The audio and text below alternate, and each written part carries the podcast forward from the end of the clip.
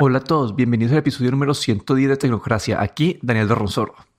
Y aquí Guillermo Ferrero. Bueno, una vez más hemos tenido una semana bastante lenta en el mundo de la tecnología, pero estuve navegando Twitter y vi un video, no sé si viste el video que te, que te pude mandar. Ah, sí, el de Twitter, sí, sí, sí lo vi, sí, sí, sí, sí que lo vi. Listo, entonces yo vi ese video y eso me, me produjo una sensación que una de las áreas en donde más me molesta todavía el iPhone es Siri. Entonces quería empezar primero describiendo el video y después vamos a entrar más en detalle en diferentes problemas que tiene Siri. Y en este video ponen un Pixel al lado de un iPhone, eh, ponen los dos a, transcribir texto, es como que el botoncito del micrófono que, que, uno habla y te escribe.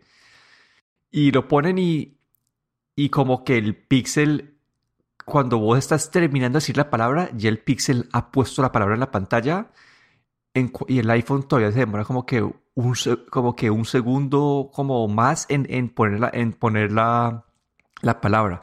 Entonces el man prueba como que, no sé, un párrafo de texto y ya cuando el Pixel ha terminado, el iPhone todavía le faltan como que 5 segundos para terminar de transcribir.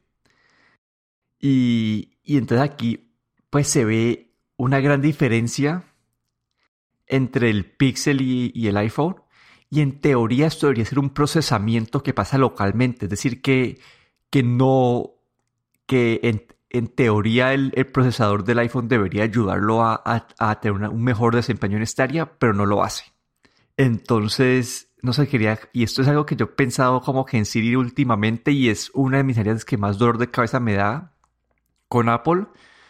Y, y quería hablar de esto hoy, como que como que el tema de hoy sería Siri todavía no está a la altura del Google Assistant. No sé qué pensaste vos del video, para empezar por ahí. Sí, pues el video lo, vi y, y de hecho no, no solo ya el retraso que llevaba Siri, que veías que Siri se quedaba atrás, sino que también la transcripción en sí, lo que lo, lo, lo, exacto de la transcripción de Siri no era tan buena como, como la de Google. La verdad es que esto también eh, eh, sorprende, no solo la velocidad, sino también la transcripción, la, calidad de la transcripción. Sí, y esto fue algo que Google en su, en su lanzamiento de Android 10 el año pasado hablaron justamente de esto, que ellos han podido como, como minimizar el, tamaño del archivo de, de, de básicamente la inteligencia artificial que utiliza el asistente para que la gran mayoría de acciones puedan correr localmente entonces eso, y ellos, uno de los ejemplos que mostraron fue justamente la transcripción y la transcripción era bastante rápida. Y he visto algunos comentarios en ese, en ese, en ese video que hay gente que dice, ah, sí, si lo pones en AirPlay Mode el iPhone, eh, es más rápido. Otra gente que ha hecho la prueba y que no es más rápido. Entonces, no sé, como que acá veo un, primer problema y es que es esta conexión de Internet que tiene eh, Siri. Y ese es mi, dolor de cabeza principal. Ahora podemos hablar de otros dolores de cabeza, pero muchas veces yo cojo y entro al ascensor de, mi apartamento y ahí pues la señal de celular no es mejor y, le, pido algo a Siri y, y aunque puede ser algo que el Siri puede hacer localmente, le digo, por favor, apaga, no sé, apaga el timer. Y no puede, dice, dice, porque se queda tratando de conectarse a Internet para una acción que en verdad no debería conectarse a Internet. Entonces, esto me pone a mí a pensar en, una parte de diseño que, digamos, cada, cada request que hace eh, uno a Siri, este, esta, este, esta petición va directamente, eh, va directamente al servidor y después, de, y después de, de, esa conexión vuelve al celular. Es decir, que para todo está dependiendo del Internet y tiene un paso más en el camino para poder responder y esa puede ser parte de la razón que algunos usuarios comentan que si pones AirPlay Mode, eh, eh, la, transición es más rápida porque no, no, puede pasar por, por esta conexión a, los servidores. Entonces mi pregunta es, ¿por qué Apple no ha podido identificar en qué casos debe mandar información a los servidores y, en qué casos no? Porque ese es uno de mis problemas que muchas veces yo quiero, no sé, quiero apagar las luces de mi casa que para eso no necesito información de servidor, que todo está, es, todo está en, el, en, el, en la aplicación de, de, pues de Apple Home, de la aplicación de HomeKit. Eh, lo mismo que apagar un timer, estás como que pidiendo una acción directamente al dispositivo sin no todas esas que te menciono yo. Como que al tener este delay que genera la conexión a la red o la, o la mandada al servidor, hacen que la experiencia sea un poquito menos mejor. Y no sé, como que siento que esto es una falla en el diseño. No sé si a vos te ha pasado algo parecido a esto o no. Sí, sí, de hecho, los problemas de conexión a la red, yo creo que, mm, o, tal vez eh, Apple siempre puede que el iOS siempre compruebe si hay conexión a la red o no. Y si la hay, pues la prioriza, ¿no? Para utilizarla. Y ahí ves esos problemas de, con una mala conexión a, Internet, pues como se Siri tarda bastante y, y, la, o la transcripción también. Y tal vez eh, Google aquí, pues a lo mejor han sido más eh, inteligentes y, y, comprobando el estado de la conexión a Internet, pues pueden, pueden eh, habilitar una transcripción local más rápida si no tienes esa buena conexión a, a Internet. Es, bueno, es una, una suposición también. La, la, otra cosa es que, claro, ya, ya hablamos de Siri en el teléfono, pero también el, pues el Siri en los HomePods también he encontrado a veces problemas que si el HomePod no, el HomePod no está conectado a Internet, pues no puede, no te puede responder a, a una, a una pregunta local, como tú bien has dicho, pues apagar, eh, apagar las luces de, de la casa, que esto es HomeKit, que debería estar todo dentro de, dentro de la misma, del, del mismo, de la misma red que no haría falta ninguna conexión eh, externa. Y, y ahí te das cuenta pues que si realmente un HomePod también tiene, dicen que tiene un chip, eh, ahora me acuerdo que el chip tenía el A, A8, no recuerdo, pero básicamente necesita de internet siempre para, para hacer eh, transcripción de lo que tú le estás pidiendo. Sí, ahí hay varias cosas también quiero como que en cuanto a los datos, Apple dice que todo el procesamiento es local, cuando, cuando hacen sus presentaciones de privacidad, ellos dicen, cuando uno habla con Siri, como que, nada como que casi nada de esta información es compartida, al menos que uno permita que te compartir la información. Entonces, que todo ese procesamiento se hace localmente, uh, bien la privacidad, pero al parecer como que todavía depende mucho de la, del Internet. Y yo entiendo como que la razón de la conexión a Internet, yo entiendo, digamos, si uno quiere preguntarle el tiempo que me va a demorar llegando a, no sé, a la oficina o querés preguntar algo de, información, que, quién es la persona más alta del mundo. Como que todo eso entiendo que en, busquen en Internet una base de datos. En esos casos sí es lógico, pero en casos que, que teniendo la, la capacidad de procesarlo localmente y son cosas que no tienen nada que ver como con una red externa, no sé por qué pasan igual por el Internet.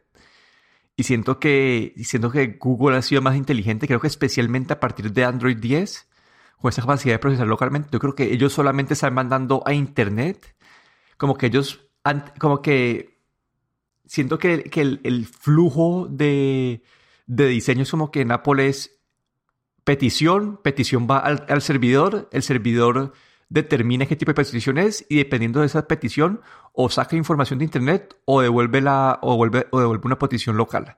El de Google creo que es hacer la petición, el dispositivo reconoce si es una petición que depende de Internet o si es algo que puede hacer localmente, si la puede hacer localmente, la hace localmente y si no la manda a Internet. Entonces, esto, este, este tipo de, de, flujo evita esas demoras o dependencia de la red cuando no es necesario. Y creo que es una falla de diseño de Apple enorme y hace que, y hace que el, el, uso de Siri sea mucho peor, además de otros problemas que vamos a empezar a, que podemos mencionar ahorita. Pero como que ayer estuve pensando en eso y y siento, no, tengo evidencia, pero por su funcionamiento siento que ese es el problema. Sí, yo creo que, como dices, pues eh, debe haber un problema de diseño y que no, por algún motivo no, no han querido resolver.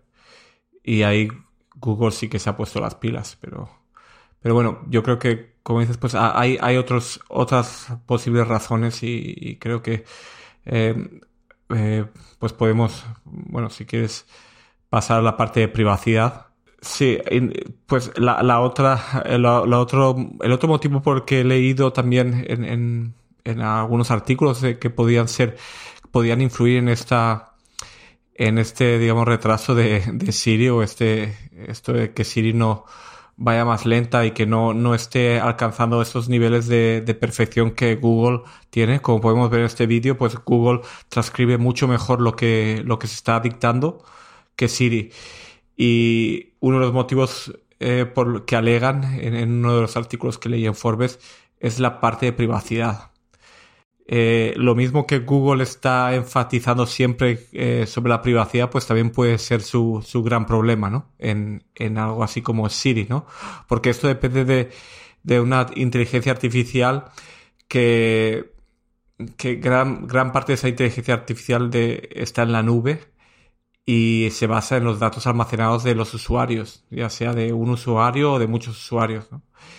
Y aquí es cuando cuando, digamos, Apple tiene, tiene un problema, creo yo, ¿no? Por, ya no, no es, digamos, un problema, o es una limitación, más bien diría, que es el, el poder ofrecer esta privacidad que, de la que ellos hacen siempre alarde eh, a los usuarios, pues también es la parte que hace que no tengan suficiente, suficientes datos de, de los usuarios y tal vez no puedan como mezclar todos estos datos de usuario para poder tener una mejor, eh, unas mejores transcripciones de Siri o, o, una mejor inteligencia artificial. Sí, esa parte no, no, no, no sé, no me convence mucho, porque en teoría lo que están haciendo estas compañías es que, eh, bueno, lo que dice Apple es que este, este modelo que está aprendiendo de voz lo está guardando localmente. Como que igual, igual están como que capturando toda esa información, pero están guardando en tu dispositivo ahí como que igual uno, pues para con todo con todos esos problemas que hubo de que la gente escuche, que, que hay gente escuchando tus, tus activaciones de Siri, que la privacidad, que, que la gente escuchó, pues cuando pues, habían sido activaciones equivocadas, igual escucharon eh, conversaciones. Como que hoy en día para Siri uno tiene una opción de quiero compartir eh, quiero ayudar a, mejorar a Siri compartiendo pues un poquito pues de algunos de tus requests. Entonces, no sé, siento que esta parte de privacidad, no sé, exactamente estoy confiando en la palabra de Google porque ellos también dicen que hoy en día el, con que todo ese modelos de, de, aprendizaje está, está guardado localmente. Entonces, en teoría también tienen pues mayor privacidad y ellos así como, como, como Apple tienen, creo que para, para verificar sus modelos comparten como que el menos del 1% de, de, los, de los requests que hacen para que sean validados por, unas personas para asegurarse de que el modelo de inteligencia artificial esté, esté siendo entrenado con, con una diversidad de voces. Entonces, no sé, a mí este argumento de privacidad no me convence.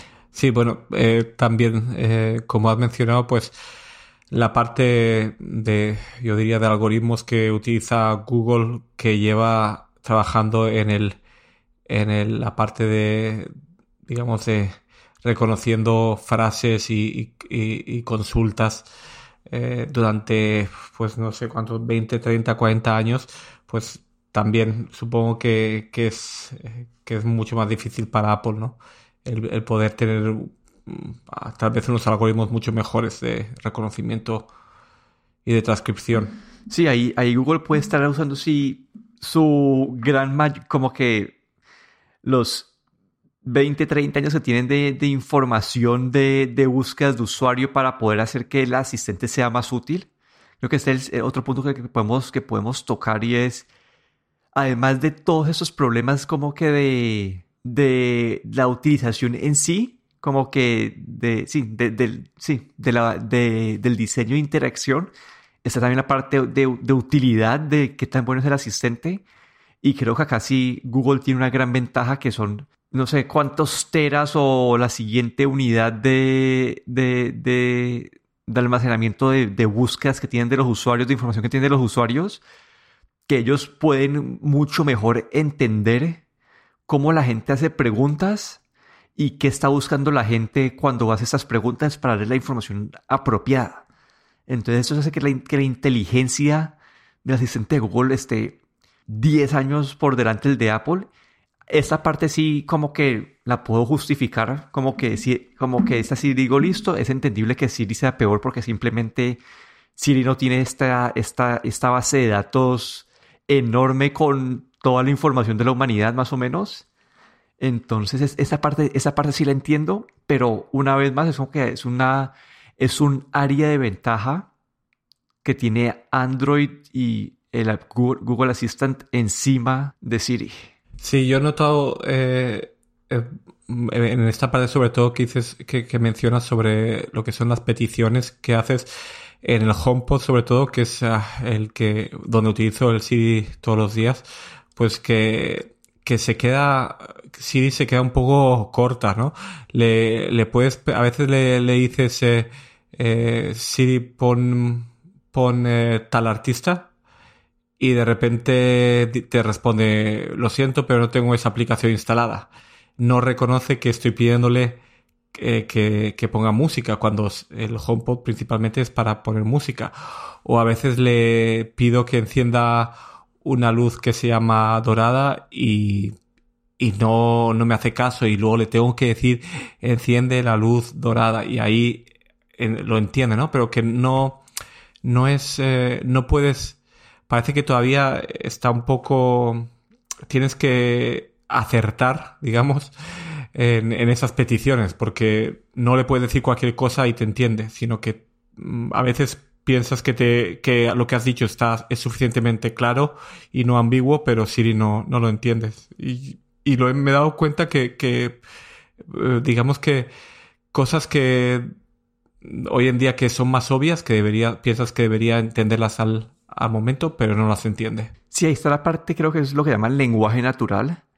Y, y creo que estoy de acuerdo, como que para Siri, para Siri uno tiene que tener, eh, como que adaptar tu búsqueda como, como si estuviera hablando con un computador. Como que tratar de, de estructurar tu petición como voy a estructurarla como quiero en tal aplicación ejecutar tal acción con estos detalles. Entonces, no sé, quiero escuchar música en Spotify de tal artista. Si, si se en esa estructura, como que es más probable que Siri te entienda.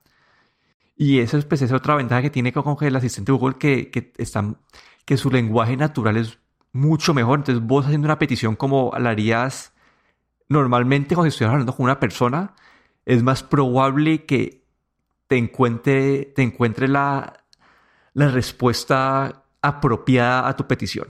Entonces es, otra área donde Siri definitivamente se ha quedado atrás. Y no sé, como que todo eso me pone a mí a pensar si debería haber una forma de, de poder usar el asistente de Google como que más directamente en, eh, en, eh, en el sistema operativo. Porque en ese momento yo tengo el, asistente de Google en el celular, lo tengo instalado con, una, con, un, con un shortcut para poderlo utilizar. Entonces yo puedo, yo puedo decir como que eh, yo puedo decir, Siri, pedir a Google tal cosa. Y así puedo hacer como que una cadena para que Google me responda una pregunta.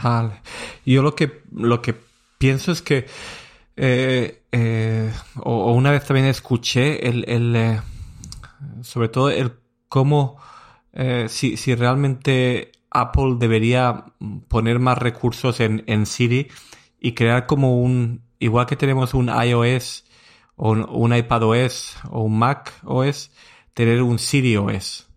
Digamos que eh, crear de, de Siri como un, sistema operativo para los HomePods sobre todo y luego integrado también en, de alguna manera en los Macs y en los eh, en los eh, iPhones, pero que pudiese como que, que tuviese un API o, una, una una interfaz hacia aplicaciones, que eso es una de las cosas que Siri también eh, ha mejorado, pero todavía tiene sus limitaciones.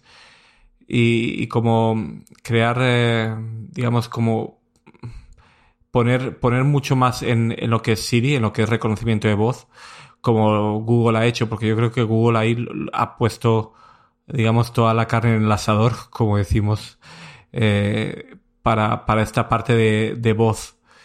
Y Apple pues se, se está quedando atrás. Y, y, claro, eh, pedir a Apple que integre eh, Google, el, buscador o, el reconocimiento de voz de Google, pues eh, como has dicho tú, pues a través de, un shortcut ahí, de un atajo, puedes de alguna manera integrarlo, pero claro, eh, Apple siempre ha sido muy receloso de, este tipo de, cosas, ¿no? De aplicaciones de tercero.